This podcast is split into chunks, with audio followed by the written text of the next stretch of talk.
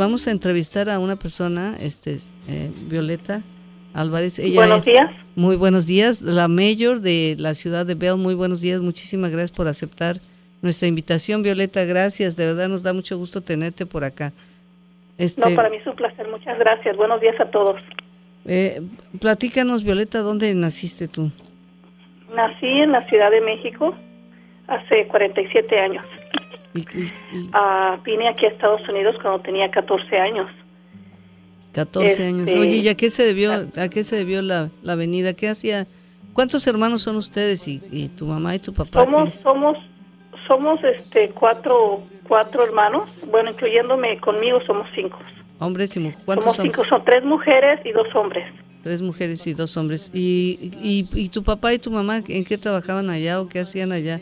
¿Y por qué la decisión mi papá siempre, Mi papá siempre trabajó en, el gobierno, mi papá siempre trabajó en el gobierno y este mi mamá siempre se dedicó pues al trabajo más duro, ser ama de casa. A la de la casa que no te pagan. Exactamente, donde no hay vacaciones, no hay este breaks, no no hay no hay no hay tiempo libre. Qué bueno que renunciamos a esa clase de vida, ma. sí, no, bueno, cuando trabajas y tienes tu break. Tu break y además te pagan overtime si te quedas tiempo extra. Pero a ver, oye, ¿qué este por qué tu papá decidió venir a los ¿Se vinieron todos juntos o tú te viniste sola? No, me vine yo sola. Me vine yo sola a Estados Unidos. ¿Y eso quién te quién qué te picó? Pues la cosa es de que yo tenía ganas de, de aprender inglés aprender inglés y, este y me dijeron que estaba como que se me había botado la canica. ¿Cómo te vas a ir? Porque siempre fui una persona muy muy cohibida, muy retraída. Y me decían, ¿a qué vas a ir allá a Estados Unidos? Pues eh, no quité el dedo del renglón, me aplicaron para mi visa y me vine a Estados Unidos. ¿Y con quién te viniste? ¿Había alguna persona aquí? con la, con la hermana de mi mamá. Y la hermana de mi mamá tiene, todos sus hijos son nacidos aquí en Estados Unidos ella tenía desde muy joven viviendo aquí en Estados Unidos y con ella me vine a vivir. Nada más la había visto en dos ocasiones a mi tía cuando venimos a Tijuana a visitarla, porque en ese tiempo no habíamos podido obtener la visa de, de, turista. Entonces tuvimos que, nada más mi tía tuvo que cruzar la, línea y nos vimos en, en Tijuana y yo creo que de ahí me entró la idea de querer aprender inglés y, así es como terminé acá en Estados Unidos. ¿Qué te decía tu tía? Hello, my dear niece. ¿O que te hablaba pues, ella en inglés o ¿O por qué? fíjate que realmente no me acuerdo, lo que sí me acuerdo es que todos mis primos, lo único que el único idioma que se hablaba en la casa era puro inglés.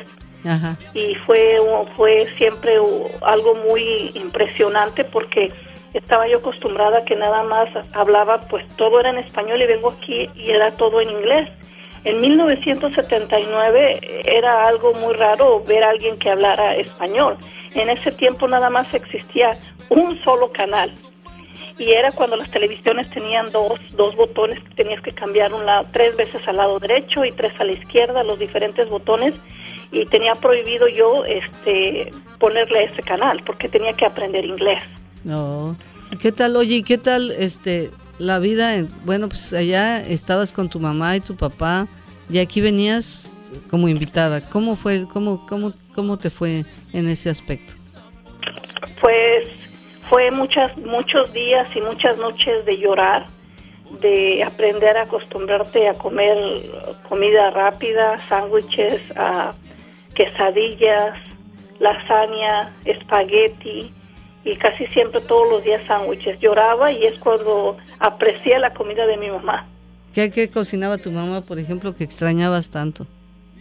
Pues en sí, la, la, la sopa que nos hacía, nos hacía mi mamá, este, cremas de zanahoria, cremas de espinaca, nos hacía nuestras aguas frescas con, ah, con limón y alfalfa y en ese tiempo yo renegaba y lloraba y decía, ¿por qué me lo tengo que tomar? No, me decía, porque eso, eso es bueno para ti.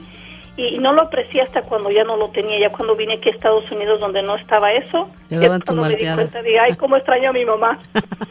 Oye, y este, ¿y qué, qué, qué dijo tu mamá cuando decidiste venirte y tu, y tu papá?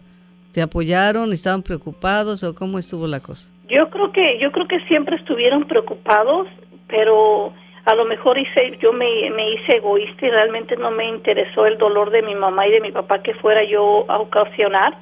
y dije, yo me voy y me voy y me voy y, se logró tener la visa y me vine a Estados Unidos. Ahora yo siendo madre, ya digo, híjole, qué dolor tan grande no tener a tu hijo o a tu hija al lado tuyo porque decide irse a los 14 años a un país donde nunca ha estado. Oye, ¿qué tal se llevaba tú? ¿Era hermana de tu mamá o de tu papá? Es hermana, es hermana de mi mamá, es hermana de mi mamá. Bueno, por lo menos más, este, este, más, más cercana. ¿Y tu mamá qué, qué, dijo? Pues órale, hija, si te quieres ir. Pues fíjate que no me, no, no, fíjate que yo creo que le voy a tener que preguntar a mi mamá porque pobrecita nunca le pregunté cómo se sentía, solamente fue mi misión quererme venir y lo logré y, ya estando aquí ahora digo, ¿y ahora qué hago? ¿Qué ¿Mm? número eras de, la, de, los, de los cinco? Pues soy la hija más, una, la, tengo un hermano más grande y después yo soy, yo soy una de las más grandes. La segunda. La segunda, sí. La segunda, pues, pues que, pero yo creo que ah, te apuesto que le vas a decir, bueno, pues, y te van a decir lo que me sorprendió fue tu determinación de hacer lo que querías. Qué buena onda, oye. Y bueno, ¿qué, qué tal te fue con tu tía para adaptarte, este, y, y con la familia para adaptarte ahí? No, pues fue fue bastante difícil porque mis primos, mi tía estaba casado con un señor uh, uh, anglosajón, ¿verdad? Entonces no se hablaba no se hablaba el español. Y yo me pues lo que me dicen mis primos es que nosotros pensábamos que tú eras muda porque yo no hablaba, nada más estaba como los chinitos, nada más milando, porque o sea, realmente no sabía ni qué decir. Estar fue algo sí, fue un shock para mí acostumbrarme a la vida aquí en Estados Unidos. Bueno, y luego cuando empezaste a la escuela, ¿qué tal? ¿Era todo en inglés o tuviste asistencia de algún maestro bilingüe? ¿O cómo Fíjate que como la escuela que aquí en Bell está muy cerca de donde nosotros vivimos, pero como yo no hablaba inglés, me tuvieron que mandar a una escuela en San Fernando, Verdugo Hills High School, en la, en la ciudad de Verdugo Hills. Este, me mandaron ahí por un año y pues claro, entré a, a, las clases de ESL y junto con otras clases regulares pero así es como empecé a aprender inglés. ¿Te fue difícil o rápidamente absorbiste? Pues a los 14 es más no, No, yo creo que todavía rápidamente, todavía me ha sido difícil. estamos en las mismas condiciones. Sí, hablo inglés con barreras, porque o sea, es algo que, que todavía no te puedo decir que soy una maestra en esto, ¿no? bueno, y luego ahí tenías algún apoyo de, de maestros o tuviste alguien que te ayudara para sentirte pues más ubicada aquí en los Estados Unidos, que, que, que, dijera, órale, sí puedes, eh, yo te voy a ayudar? No, yo creo que realmente, yo creo que realmente no, no tuve esa, ese, ese apoyo de algún maestro en particular que me dijera, sabes que si puedes, no. Yo creo que, bueno, lo estoy segura de que siempre estuve agarrado de la mano de Dios porque dices, andas en un laberinto y no sabes ni para dónde vas. Ya cuando fui al cuando fui al colegio sí tuve un maestro, un maestro que sí fue el que me dijo si se puede. Y este y cuando cuando él me lo dijo realmente lo dudé, dije, ¿está realmente sabe, realmente sabe lo que me está diciendo que sí puedo? Oye, y este y tu y tu familia ya ya nadie se vino más para acompañarte o, hasta después o cómo estuvo la cosa cuando te empezaste a dar cuenta que acá estaba mejor la cosa? No, este, realmente nosotros tuvimos la fortuna de vivir, como se dice, no éramos ricos, pero teníamos una posesión acomodada, acomodada vivíamos en una en, un lugar donde siempre se nos proveía lo, lo, lo, lo básico, si teníamos nuestras vacaciones cada año. Mi papá siempre fue muy buen proveedor. al año de que yo estuve aquí en Estados Unidos, pues sí, iba de vacaciones cada vacaciones, ahora sí, iba cada año de vacaciones y dos años después de estar aquí en Estados Unidos, este, le dije a mi hermano que ya iba a cumplir 18 años, o ya, sí, ya iba a cumplir 18 años, que por qué no se venía a Estados Unidos conmigo, porque él nació aquí en Estados Unidos. ¿Cómo le hizo? Entonces mi hermano ya se regresó. ¿Cómo le hizo para nacer acá, oye? Mi mamá fue de su primer matrimonio, fue este, mi hermano nació acá en Estados Unidos. Oh. Y ya yo soy la segunda del matrimonio de mi mamá. Oye, y, y entonces tu, tu, tu mamá ya había estado aquí en los Estados Unidos y ya sabía. Mi mamá, mi mamá, como vivían ellos eran de como ellos. Mi mamá nació en Los Mochis, Sinaloa, pero este vivían en Tijuana y mi, y mi abuelita vivía acá en Estados Unidos. Entonces No sé exactamente cuándo es que ellos cruzan la frontera, mis tíos, incluyendo mi mamá, y mi mamá vive acá en Estados Unidos, y mi tía y, mi y, y mi mamá se alcanzan a casar aquí en Estados Unidos, y es que por eso mi hermano, el más grande, nace en Estados Unidos. Oh. Y oye, ¿y si hubiera, te, te hubiera gustado nacer acá? ¿Hubiese sido una ventaja? Me hubiera gustado, este, a lo mejor mm, ver, aprender, tenido la bueno, no la oportunidad, no cambiaría nada de lo que he vivido. No, a mí me, me da mucha, mucho, mucho orgullo de haber nacido en México. Me siento muy privilegiada de, de ser de una cultura tan, tan, tan rica en historia, en el pasado, porque sabemos de dónde venimos, tenemos eso de decir qué es lo que, qué es, qué fue de nuestro pasado. Este, me hubiera gustado a lo mejor y todavía me gustaría, lo tengo en la lista de deseos, de poder este a veces no dudar cuando voy a hablar en inglés porque si todavía tengo eso de que ay chivas ojalá que no la riegue ahí te voy oye y este entonces tu hermano te lo trajiste para que tú lo invitaste a venir para acá ¿O él, él decidió venirse para acá también? Yo lo, yo le, le, dije que se viniera para acá, para Estados Unidos, y, y sí, mi hermano se vino para acá y ahora él vive en la ciudad de San Diego. ¿También se vino a vivir en el núcleo de con tu tía y o, él ya buscó? Se vino, se vino con mi tía y este, como mi tía ya tenía siete hijos y conmigo eran ocho. y mi hermano ya nueve, pues entonces se fue con otra tía a la ciudad de San Diego y él se quedó ahí en San Diego. Oye, ¿y, a, qué edad se, tú te independizaste de tu tía y cómo le hiciste? Bueno, yo tuve, ya me, a los 19, 19 años ya me independicé de, mi tía, a los 19 años. ¿Buscaste trabajo o cómo le hiciste? Sí, este, busqué trabajo, trabajaba en un lugar donde limpiaban ventanas, limpiaban ventanas y me pagaban un penny por ventana. Un penny, oye, ¿y qué tal eres entonces para limpiar ventanas? ¿Buena? Pues en ese tiempo yo creo que era era muy buena. Ahora ya como que ya me cuesta un poquito más de trabajo, pero dicen que este todo uno se enseña, ¿verdad? Se enseña, depende de la necesidad que tengas, aprendes. Este es algo bonito que, que, que, yo pasé. Ah, lo que más llegué a ganar en una semana fueron 70 dólares. Imagínate cuántas ventanas tuve que limpiar si me pagaban un penny por ventana. Yo ya este, se viene tu hermano para acá, tú estás acá, te empiezas a independizar en las ventanas, limpiando tantísimas ventanas. ¿Quién te consiguió ese trabajo o cómo le hiciste para conseguirlo? Pues una vecina fue la que me consiguió, la, la que me consiguió ese trabajo. Me daba miedo las alturas, pero pues como había ventanas, era un fraccionamiento nuevecito entonces estaba preparando pues para poderlas vender, entonces me, me tenía que subir a los andamios y, y ahorita si me dices que me suba yo creo que lo pienso cinco veces, pero en ese tiempo dices, bueno, lo, eh, tengo que hacer y, y, lo hago. Pero una vecina ah, este me, me consiguió ese trabajo y eso fue lo que lo que me tocó lo que me tocó hacer me tocó hacer eso también me tocó trabajar en una casa en una casa también de cambios en un supermercado, me tocó también trabajar, en un restaurante chino, me tocó también trabajar. ¿Hablas chino? ¿O nomás decías No, no, no, no, no, no hablo chino, sé hacer buenas señas, sé, hacer, se puede hacer señas de cómo se hace un pollo y cómo se dice un, cochinito, le puedo hacer hoy, hoy, pero nada más, ahí no paso. Oye, ¿y cómo le hacías para entenderte con los chinos ahí? Ellos son bien pues listos para aprender este español también, ¿no? ¿O no?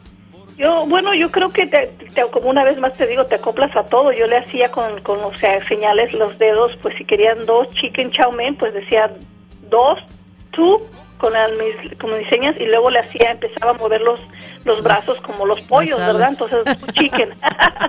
Eso sí le hacía, y puerco, pues, eh, oin, oin, le decía uno, oin, oin, o one, oin, oin, y pues y así nos entendíamos porque ellos no hablaban nada de inglés Ah, y yo no hablaba nada de, este de, su, de su, idioma porque eran chinos, pero no sé, es que hay muchos también muchos idiomas con ellos, así que no, no sé. el cantonés. Oye, fíjate, el cantonés. este, como cuando uno tiene las ganas de hacer las cosas, porque conozco a una persona que es, eh, eh, lo he conocido por años, trabaja en un restaurante chino y siempre lo veo este, limpiando las mesas. Le digo, ¿por qué no lo han ascendido? Yo veo que todo el mundo asciende aquí. Me dijo, es que no sé chino, pero fíjate, cuando tienes las ganas de avanzar, te atreves a todo, dámelo y yo le hago aquí como sea para entendernos hasta con la pura mirada, ¿no? Sí, con sitio, con señas o dibujitos o dime cómo le hago, pero o sea, sí, te la ingenias. Qué, qué interesante. ¿Cuánto, ¿Cuál fue de los trabajos que más te costaron, y, más trabajo y, dime tu experiencia más traumática que has tenido aquí en los Estados Unidos, que, que te haya Yo dejado creo que marcada? Mi trabajo este que lo deseaba tanto y lo logré empecé a trabajar en el departamento de servicios sociales como trabajadora de servicios sociales una vez este es afrontarte a otra a otra este nacionalidad verdad como este las este, afroamericanas que te pegan de gritos, dices, oye, pues lo único que quiero es hacer es ayudarle, oiga, y me pega de gritos y dice, ay Dios mío, ¿por qué soy tan pobre y quiero tener este tengo que tener este trabajo si no ya me fuera de aquí? Eh, yo creo que fue una de las experiencias más, más difíciles que estar en un trabajo que quieres ayudar a, la persona, a, tu cliente, a tu participante, y te pegan de gritos y hasta te insultan, dices, híjole, ¿por qué cachivas? ¿Por qué tengo que estar aquí?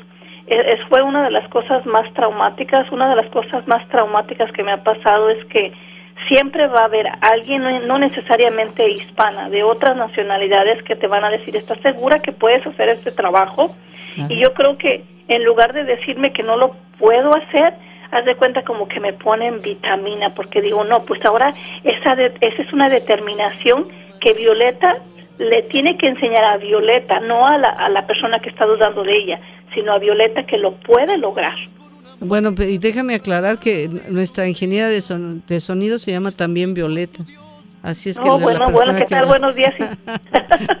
Así es que dice, se van a pensar que están hablando de mí. No, está hablando de Violeta, la mayor de, eh, de Bell. Oye, y fíjate, yo tuve una experiencia similar. Un, mi primer trabajo fue en sección 8, contestando teléfonos y efectivamente me decían que no hay alguien ahí que hable inglés. Le decía, yo soy la única. ¿Quiere? ¿Le seguimos o no?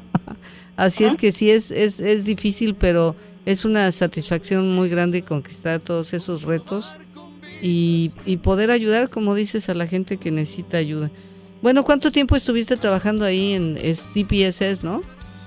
Sí, estuve trabajando 21 años. 21 años estuve trabajando ahí hasta el día de que, hasta el año pasado de que sometí mi solicitud para poderme jubilar antes de tiempo, porque la presión que tenía en, la oficina y, y la, todas las broncas que heredé en la ciudad de Bell, dije, tengo que hacer un balance.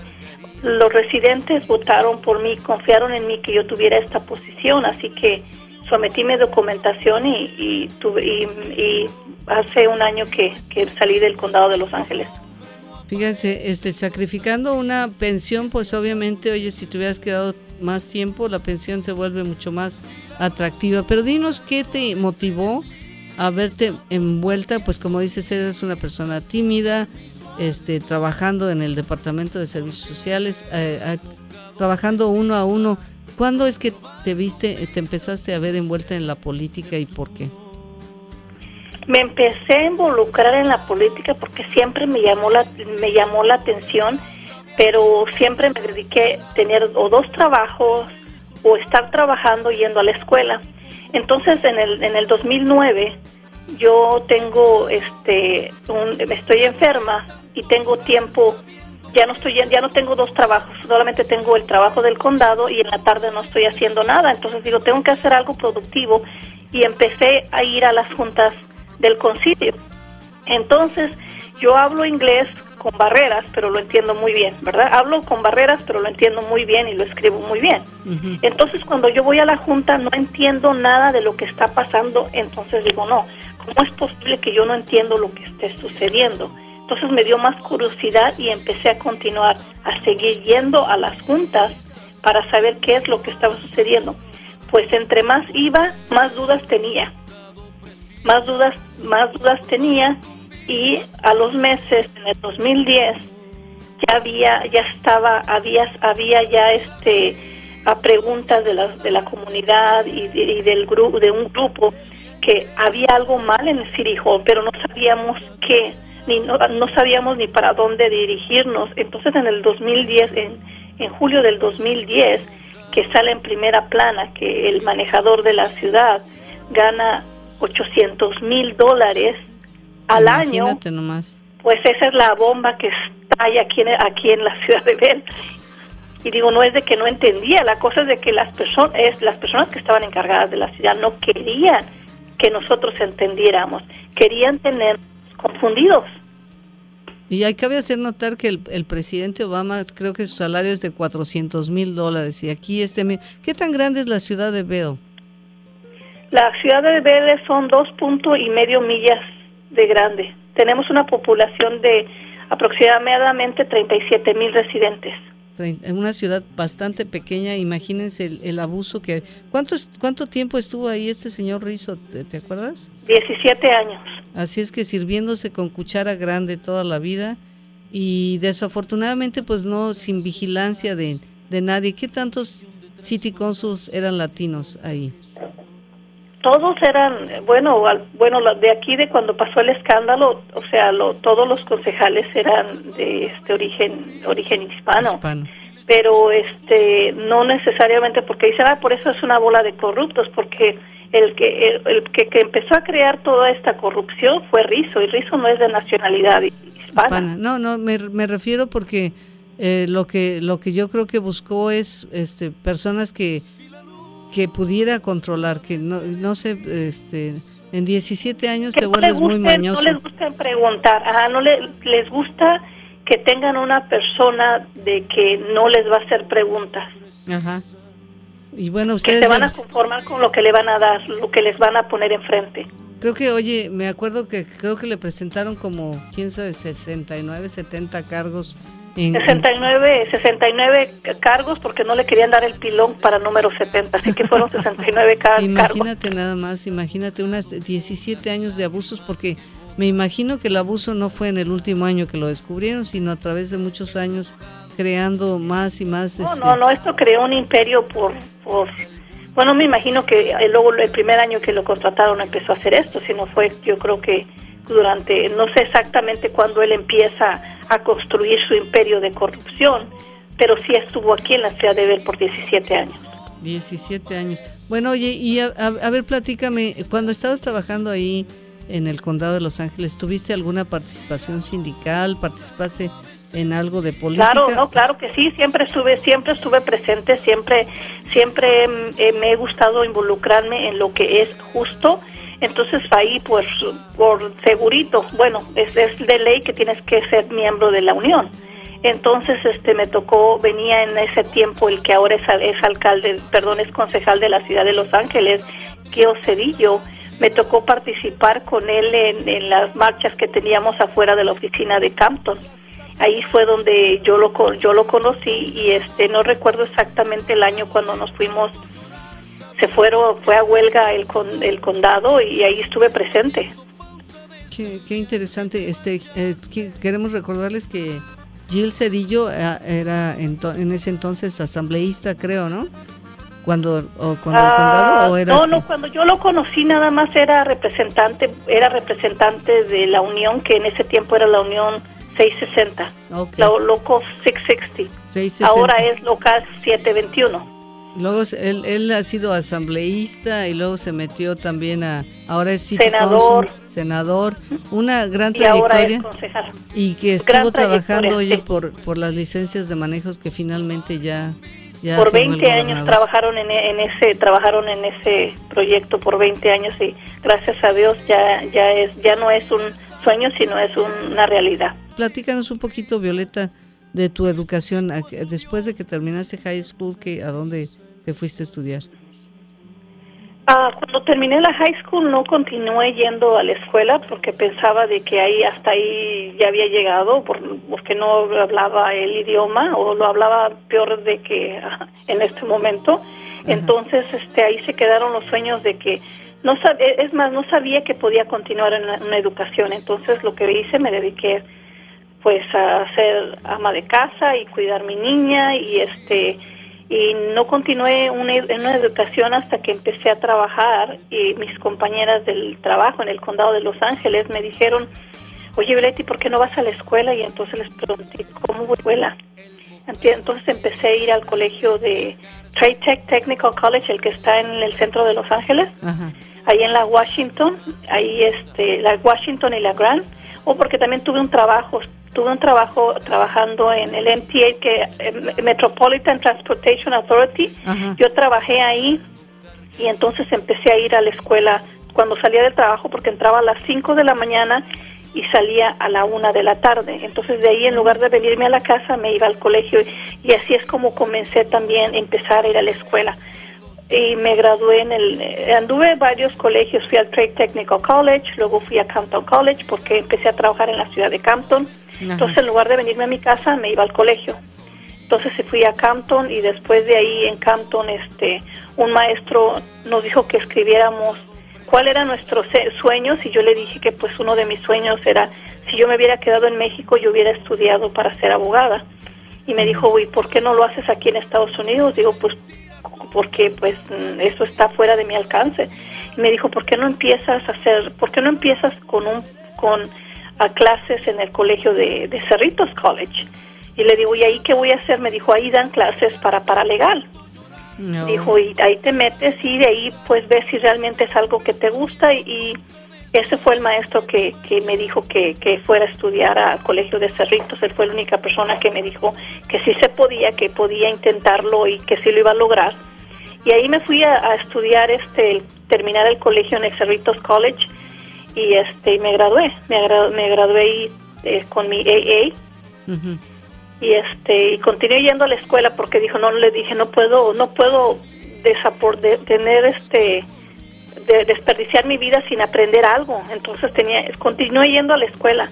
Clases de esto clases de lo todo lo que te ofrecían en el colegio yo las tomaba hasta que otra amiga de la de ahí del condado de Los Ángeles me dice oye Violeta yo me acuerdo que yo entré al colegio después que tú y tú sigues yendo a la escuela pues cuándo te vas a graduar no, le digo, es que estoy esperando que, pues, que me digan. Me dijo, ¿y quién te va a decir, Violeta? Pues le dije, pues algún maestro que me diga al colegio que ya tengo suficientes unidades para graduarme. Ah, mi amiga Esperanza se rió, me dijo, Violeta, eso nunca va a suceder si tú no le dices que ya estás lista. Bueno, pues fui y ese, ese fin de semana fui a, hablar con mi, con mi consejero y mi consejero me dijo, Violeta, tienes 90 créditos, nada más necesitabas 60 para graduarte. No me digas. Pues ni tarde ni perezosa, me gradué en ese en junio de ese año me gradué del colegio. ¿Con tu BA? Okay. No, con mi AA, ah, me gradué con mi AA. Oye, ¿qué? Con mi AA y, y continué estudiando clases de paralegal. Ah, qué bien, qué bien este, eh, pues eh, sin duda alguna a veces hace falta alguien que te oriente cómo hacerlo mejor, más fácil, ¿no? Obviamente claro invertiste mucho tiempo en lo que no deberías y este y a lo mejor si alguien te hubiera echado la mano, no, vete por acá, hazte por acá. ¿Y ya no ya no continuaste con tu sueño de abogada o o todavía estás en no continué no continué mi sueño con, con eh, este de abogada pero este la misma amiga Esperanza que, que tiene un nombre muy bíblico verdad porque Esperanza yo no sabía que había esperanza para una persona que, que no había nacido aquí en Estados Unidos poder tener una carrera Sí, tuve mi BA, este, me gradué de psicología, tengo una licenciatura en psicología. Ah, y este, porque como trabajaba ya en servicios sociales dije bueno tengo que estudiar algo que esté que esté en mi rama de trabajo. Y por eso agarré una licenciatura en psicología. Ah, bueno, ahora platícanos un poco acerca de tu vida familiar, cómo, cómo, con quién te con quién te enamoraste, este, cuándo, cuándo nació tu niña y con qué esfuerzos, porque eh, me estás platicando que te dedicabas al trabajo, también a la escuela y cómo hacías para luego eh, balancearlo con la atención a la familia. Bueno, pues en ese tiempo cuando yo iba ya a la escuela ya tenía el apoyo y a mi mamá ya, ya se había venido a vivir a Estados Unidos. Ah, en el 87 mi mamá ya se había venido a vivir a Estados Unidos. Pues entonces ella no no le pregunté que si que si me podía ayudar, sino fue algo que automáticamente le dije, "Bueno, mamá, aquí te va a tocar, esta es tu parte, ayúdame con mi hija. Entonces fue que, que me, ¿cómo se dice? Me ayudó con, con mi hija. Tuve un, un matrimonio por más de 20 años. El padre de mis hijos estuve perdidamente enamorada de él.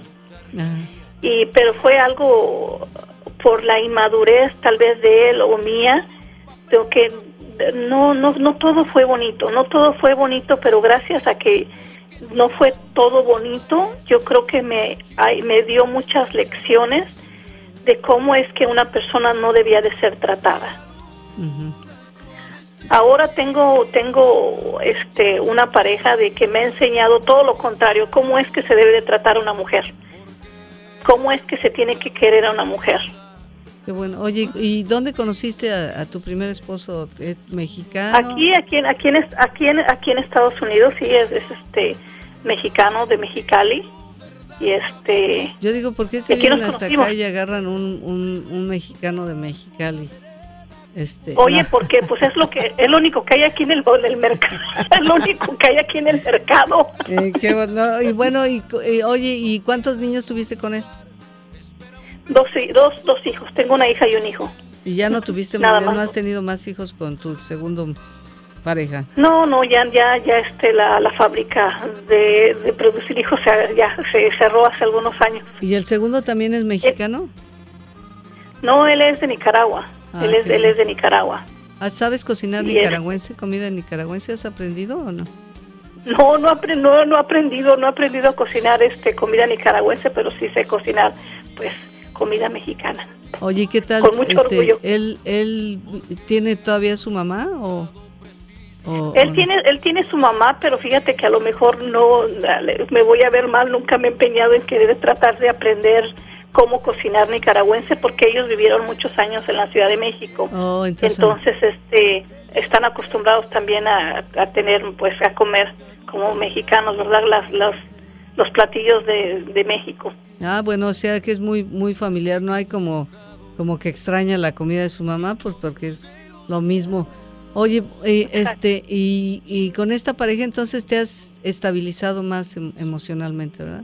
Yo creo que gracias a que, a que, que Diosito lo puso he podido lograr donde donde donde estoy donde donde me encuentro ahora en la posición porque la posición de ser de alcalde de la ciudad tienes que tener una tienes que tener una una, una base muy fuerte para que no te puede para que no te para que no se te las tablas porque es muy muy estresante es, mucha mucha dedicación tienes tienes que tener esa esa ese esos lazos familiares muy muy fuertes para poder para poder estar al tanto de una ciudad.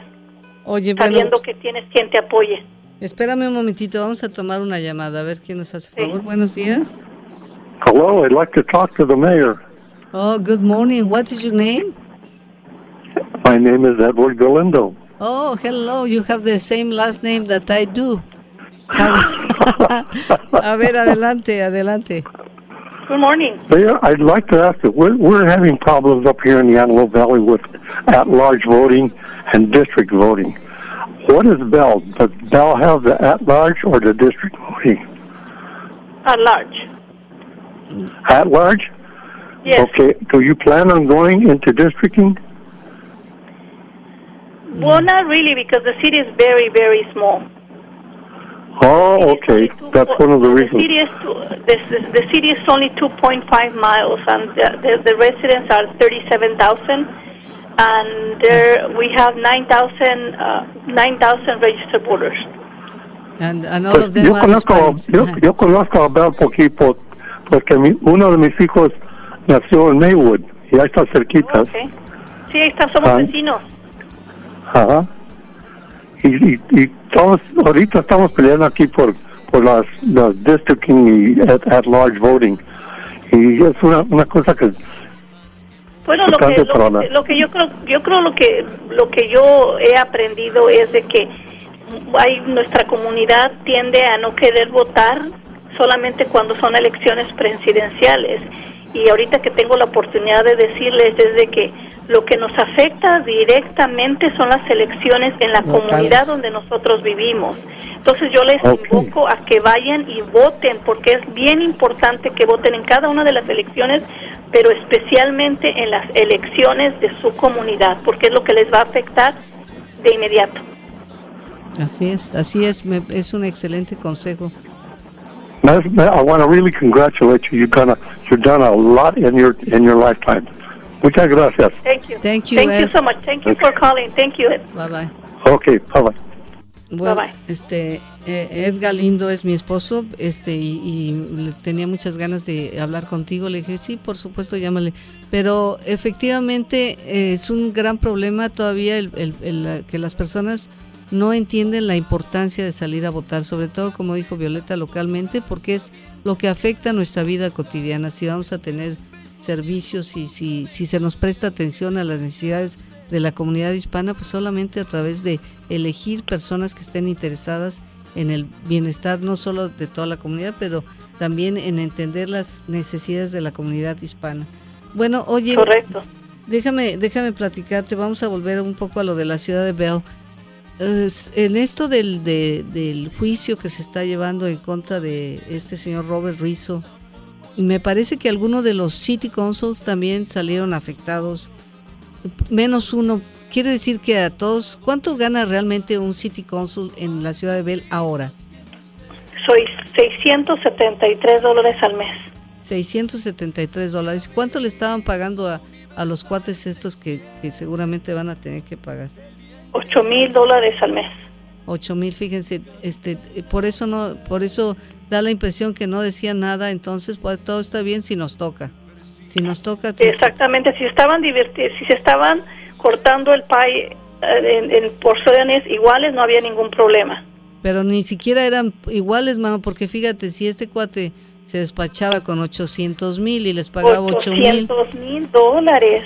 Pero sabes qué, Lilia, lo que 80,000. sí te puedo decir es de que el dinero es muy bonito y es muy necesario, es muy necesario, pero más necesario e importante es eh, eh, eh, inculcarles a nuestros hijos, a nuestros vecinos, a las, a las generaciones futuras, que no hay nada tan importante en la vida como cargar tu, ah, tu, tu cara en, en alto de que nunca hiciste algo que no deberías de hacer, que cuando la gente confía en ti, lo estás haciendo lo más honesto que debes de hacerlo, porque la gente confió en ti, en ponerte ahí.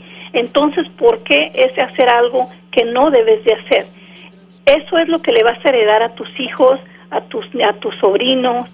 Nunca, yo estoy orgulloso que jamás voy a dejar un legado a mis hijos, a mis, a, mi- a mis nietos futuros, si es que los llego a tener, a mis sobrinas, de que las vayan a señalar porque tu tía o tu mamá fue una ratera, una corrupta.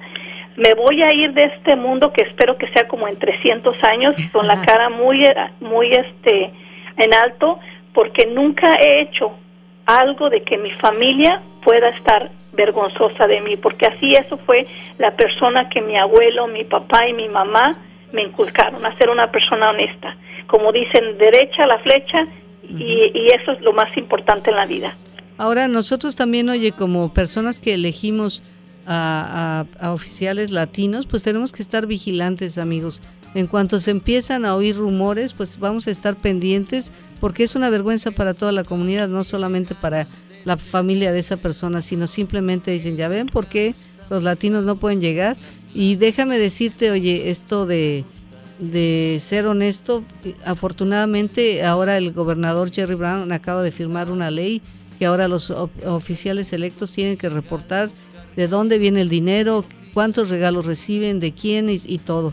Así es que pues vamos a estar más al pendiente, nada de sorpresas después de 17 años de que se llevaron tantísimo dinero. Creo, creo que también otra de las cosas que Rizzo hizo fue eh, aumentarse su plan de pensiones, exageradamente creo que el más alto de todo California, ¿no es así? Sí, es, es así, sí, fue uno de los, bueno, yo creo que fue el que, el, el, el retiro más, la pensión más, más grande de aquí de California. Pero mira, hay que hacer hincapié también de dónde estaban esas personas que son los dirigentes de esas, de, de esos fondos De retiro, exactamente, ¿dónde estaban? ¿Estaban dormidos en sus laureles? O sea, ¿quién, quién los está viendo a ellos? porque no es la persona que gana 10 mil o 12 mil dólares los que estaban haciendo esto, es una persona que es un crimen de, de ya de white crime, ¿no? Que son gente que se- son preparadas, que saben perfectamente lo que estaba haciendo. Pero ya que estás tocando el punto de que de corrupción, he tenido la oportunidad de codiarme con políticos que son muy capaces, que son muy honestos y que lo único que quieren, oye, es el porvenir de la comunidad. Eh, eso es, triste que, que, la imagen sea de que, de que son corruptos y, que todos ah, están viendo nada más por interés propio, pero yo lo he visto y lo he visto en carne propia de que tenemos una un arco iris de, políticos que lo, el único interés es seguir saliendo adelante y cómo ayudar a las generaciones futuras a que carguen este país. Entonces, este país es muy grande y, y, lo, cualquier persona que tenga un sueño lo pueden lograr, no es fácil, pero se puede lograr. Lo que no podemos permitir entonces que unos pocos, porque efectivamente Violeta está en lo correcto, hay muchos representantes hispanos que están haciendo un trabajo excelente. Y sin embargo a los que se pone de ejemplo no es a ellos, sino a aquel que se, que se robó cualquier cosa para, para usarlos. Desafortunadamente todavía hay un sentimiento antiinmigratorio muy, muy malo en este país. Y bueno, pues con este tipo de detallitos este, se, se oscurece nuestro futuro, así es que tenemos que estar todos vigilantes, elegir personas que nos representen y que tengan este, lo, lo, básico, ¿no? Como es la honestidad y la inteligencia y la, el conocimiento de nuestras necesidades como comunidad hispana. Este, efectivamente, oye, bueno, ¿cómo, qué, qué le espera a la ciudad de Bell? ¿Qué, qué tanto Platícanos cómo es el sistema ahí de gobierno, cuántos city councils son y cómo es que se elige a un mayor. Somos cinco concejales y el mayor se elige entre nosotros mismos. Cada año en abril se, se rota el asiento y si tienes tres votos para ser el alcalde de la ciudad es como eres elegida. La comunidad no, es, no elige el alcalde, sino nuestros mismos concejales son el que eligen el alcalde de la ciudad. ¿Hay posibilidades de reelección o, no? ¿Cuántos años puedes estar ahí como...? Nosotros en la ciudad de Bell no tenemos límites de cuánto tiempo podamos ser este concejales en la ciudad. Y entonces, y, pero si hay límites para ser mayor solamente por un año? No, tampoco no hay límites porque uno, el, nuestro alcalde previo que antes que yo estaba, tuvo, estuvo dos términos. Tuvo dos términos como alcalde, así no, no hay límites. No hay límites, depende de la tarea que haga cada uno como mayor de que y de que sus compañeros lo continúen. Y de que tus compañeros te apoyen, ¿verdad? Y que tus compañeros te apoyen y, te den la batuta de que tengan, ¿cómo se dice?, eh, confianza en el trabajo que vas a hacer. Violeta, ¿cuál, cuál, cuál ha sido tu experiencia? ¿Qué, cómo, ¿Cómo te sientes actualmente como mayor? ¿Es un gran reto? mucha responsabilidad, pero ¿cómo te sientes ahí este, haciendo este papel de alcalde de la ciudad? Yo me siento muy, muy contenta por el privilegio de ser alcalde de la ciudad en, en, en los cambios que están sucediendo ahorita en la ciudad. No porque sea Violeta Álvarez la que sea alcalde, pero sí puedo decir de que me siento muy contenta porque yo sé que mis intenciones es de que la, la ciudad siga saliendo adelante. El ser mujer, el ser hispana, me siento muy contenta porque sé que le estoy dando esa vitamina que necesita nuestra comunidad en creer en nosotros mismos, en que no creer lo que nos digan otras nacionalidades que no lo podemos lograr. Tenemos que hacer de nosotros un diamante que brille, no un diamante opaco, porque nosotros, toda nuestra comunidad, somos un diamante pero tenemos que aprender a pulirnos y pulir a las generaciones que vienen empujándonos, que son los que van a tomar estos puestos, en ayudar a nuestro vecino, en ayudarnos y echarnos porras unos a otros. Por eso es que yo me siento muy a gusto de ser alcalde de la ciudad porque me da mucha ah, felicidad acercarme a una dueña de un negocio como de una licorería y me dice, tú eres el alcalde, sí, me dijo, deja tomarme una foto contigo, dijo, porque si tú lo puedes lograr, yo también lo puedo lograr. Y, es para mí un, algo muy inspirador de saber de que con mi historia hay otras personas, mujeres y hombres que saben que sí lo pueden lograr, no nada más porque se ha hecho la palabra de que sí se puede, no que lo pueden, lo pueden ver, lo pueden tocar yo soy persona que me pueden encontrar en la tienda, en la calle, echándole agua a mi zacate, lavando las llantas de mi camioneta, eh, no sé, en, el camino. O sea, soy una persona igual como cada uno de los escuchas, de los radioescuchas. Este, me siento también muy orgullosa de pertenecer al Partido Demócrata. Me gusta estar envuelta en lo que nos conviene a nuestra comunidad. ¿Qué tal, qué tal es tu relación, oye, con las personas que, que es decir, qué tanto vas, vas al mercado y ahí te encuentras a los que a los que votaron por ti, ¿qué, qué, qué tal, cómo se, cómo se sienten ellos? ¿Que, que son oídos? Pues, este, me, este, claro, cuando fui a comprar, este, pues el mandado me dice el señor que estaba acomodando la verdura, oiga señora, ¿y usted es la que salió el otro día en el canal? De la, en la televisión le digo, sí, me dijo, ay, déjeme tomarme una foto con usted. Le digo, oiga, pero si yo vengo todo el tiempo, sí, dijo, pero es que se la voy a enseñar a mi esposa porque no me cree. Ah. Dijo, yo cuando la vi en la televisión, dijo, esta señora yo la he visto en algún lado. Le digo, pues sí, soy la que viene a comprar la comida aquí, ¿cómo no me va a conocer? Oiga? Es muy importante que, que la gente, que la comunidad se identifique contigo, no nada más cuando estás en campaña, sino día a día. ¿Me entiendes? A mí también me importa mucho las personas de la tercera edad, esa comunidad, eso, ese grupo de personas que los tenemos abandonados. Pero son personas que te pueden dar experiencias ya vividas. Mi abuelo me dijo, Violeta, si tú quieres llegar a viejo, escucha a un viejo. Entonces yo prefiero que alguien me dé sus experiencias para yo aprender de ellos y no aprender de las mismas experiencias. A mí me gusta mucho escuchar las personas que me quieren dar consejos y, este es muy bonito que la gente te reconozca en el, en el mercado, en la, en la en la escuela, porque a veces tengo que dejar a mis sobrinas en la escuela y la gente quiere platicar contigo, quiere compartir sus, su felicidad o sus problemas o simplemente nada más compartir el de qué calor está haciendo o qué frío se soltó ahora. Qué, qué, qué, buena onda. Oye, ¿cómo les... Ya casi nos queda bien poquito tiempo, pero ¿cómo hacemos para que tengamos representación en las ciudades aquí? Vivimos en el Valle del Antílope, población de 150 y tantos mil en una ciudad 150 y tantos mil de la otra y todavía no tenemos en ninguna persona que nos represente en el City Council de ninguna de las dos ciudades. Bueno, uh, hay una hay una latina, pero me refiero que haya salido de la de la base, que la gente nos identifiquemos con ellos. ¿Cómo le hacemos? ¿Qué, ¿Cuál es el consejo? Pues yo creo que tienen que levantar ya las antenitas y poner los radares a trabajar, porque esa persona, ese, esa mujer o ese hombre que los puede representar ahí en el Valle del Antílope, ya existe y ya está ahí. Empiecen a buscar quién es esa persona que los puede identificar a ustedes y que puede este, sentarse en esa mesa como concejal y representarlos. ¿Qué le dices a todos aquellos que no, no entienden todavía la importancia de salir a votar? Todos los que no se han hecho ciudadanos, que han estado aquí por años y todavía no se deciden hacerse ciudadanos por la falta de inglés? De que pues tenemos, tienen que ponerse las pilas y realmente no pensar en que mañana me voy a ir a inscribir a la escuela. Ay, o para qué me voy a ir a la escuela si no aprendo. El, el mañana no existe, el presente sí existe. Si tienes ganas y dudas de que no lo puedes hacer, rétate a ti mismo, porque no hay peor enemigo que uno mismo. Rétate a ti mismo y decir, voy a aprender una palabra por mes en la escuela. Además vas a, tomar, a obtener nuevas amistades, te vas a distraer, vas a conocer gente dinámica.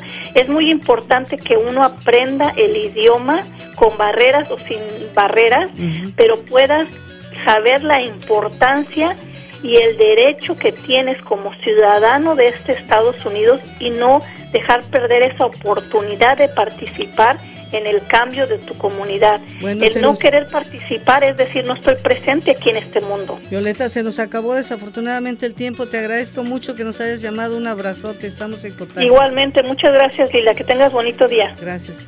Bueno, nos vamos. Gracias.